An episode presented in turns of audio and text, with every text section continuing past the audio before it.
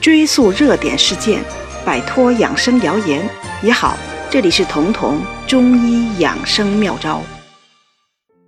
我们吃的盐也会被用来治病，最常见的就是过去用盐水漱口。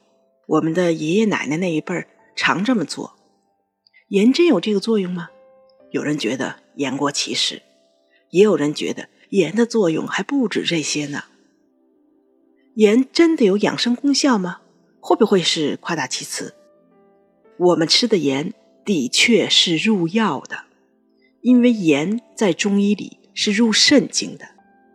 很多补肾温肾的药物是要经过食盐的特殊炮制，比如治疗肾阴虚、虚火旺的时候，我们会吃知柏地黄丸，其中的知母、黄柏就都是要用盐炒制过的，也叫盐知母、盐黄柏。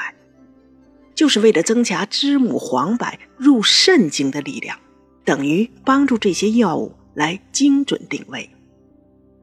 包括张仲景的《金匮要略》里面有一个治疗小便不利的方子，用的药就是茯苓半斤、白术二两、熔岩淡丸大一枚，这就是茯苓熔岩汤。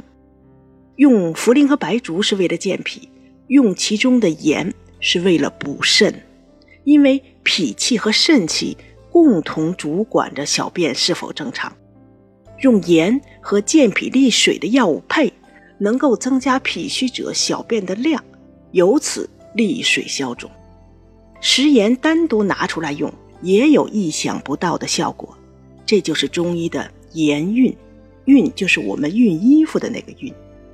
就是用热的食盐来温煦你身体的局部，这样可以很好的改善局部的血液循环，缓解因为虚寒或者血瘀或者虚劳导致的各种疼痛不适。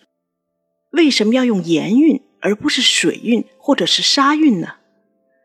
就是因为食盐在加热之后，除了有温热的效果，还有食盐本身的入肾经的药效。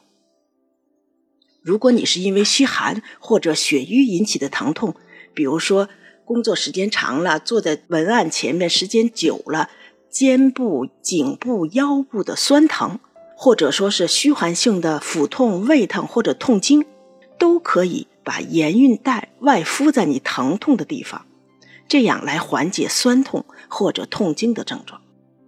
如果你是感冒了，或者说受凉之后神经头疼又开始发作了。也可以用这个盐袋子温浴你脖子后面，因为脖子后面有三个穴位：风池、风门、风府，这三个是我们人体受风的三大要穴。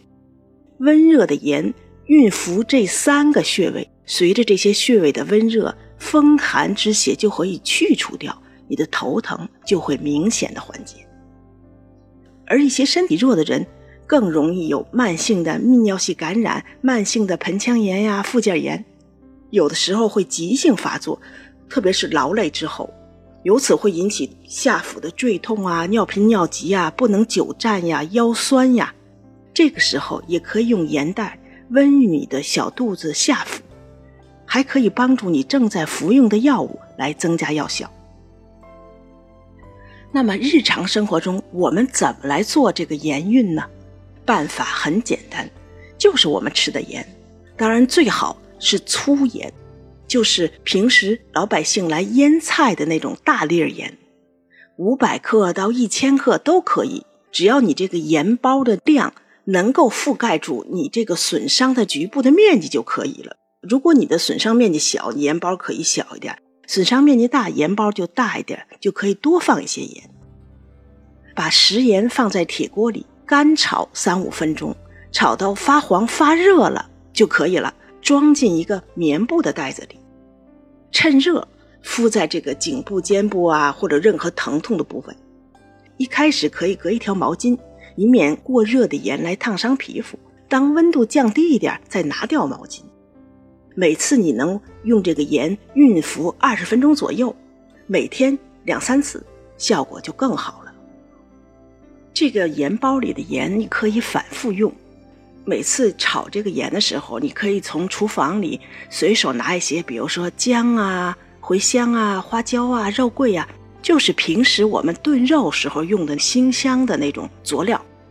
因为这些佐料本身往往都是热性的，而且有挥发的气味，和盐炒在一起，更能帮助盐的补肾的这种药效渗透到皮肤中间。